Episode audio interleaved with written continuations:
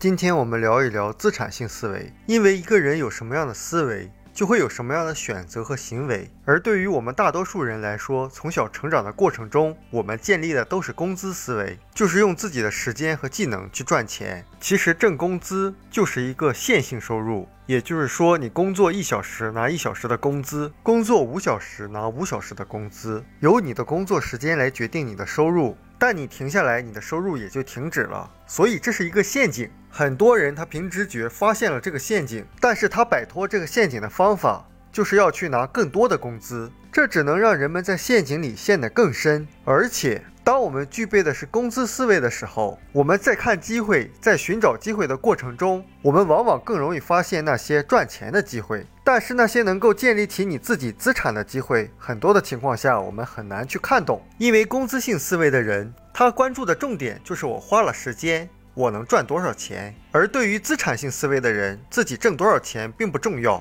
重要的是能不能建立起资产。那决定一个东西是资产还是负债，就是看它能不能给你带来持续的现金流。换句话说，资产就是能让钱跑到你口袋里的东西，而负债就是让你口袋里的钱往外跑的东西。我们拥有的一件东西，要么就是帮我们赚钱，要么就是帮我们花钱。如果这个东西不能帮你赚钱，那它多半就是负债。所以，资产就是为你工作的东西。有了它，我们就不用很辛苦的用时间换钱，因为它会很努力的为我们赚钱。而罗伯特清崎的穷爸爸经常跟他说要好好工作，但富爸爸经常对他说要建立资产。为什么罗伯特清崎建议人们要从雇员象限和生意人象限进入 B 象限呢？因为 B 象限最大的优势就是你在创办自己的企业时，你同时也是在建立属于自己的资产。而这个企业有生产型企业，也有营销型企业。当一个人有工资性思维的时候，他就会为了一份工作而努力拼命的赚钱；而拥有资产性思维，就会拼命努力的建立自己的资产。罗伯特清崎认为，最好的资产就是建立自己的营销型企业资产，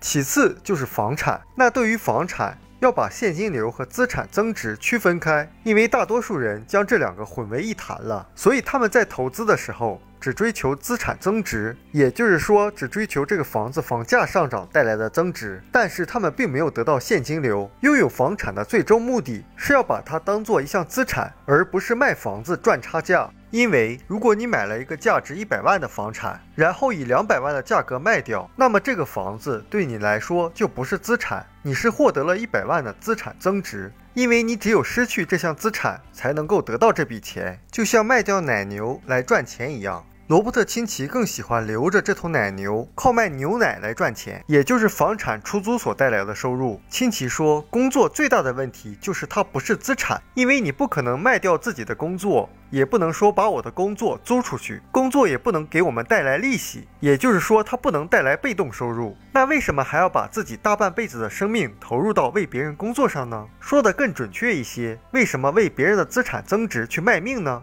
有一点是非常确定的：当你工作的时候，你是在建立资产，只不过是在建立别人的资产。我们书友会希望用十五年时间带动一亿人读书，改变思维，思考致富，和一千个家庭共同实现财务自由。快来加入我们吧！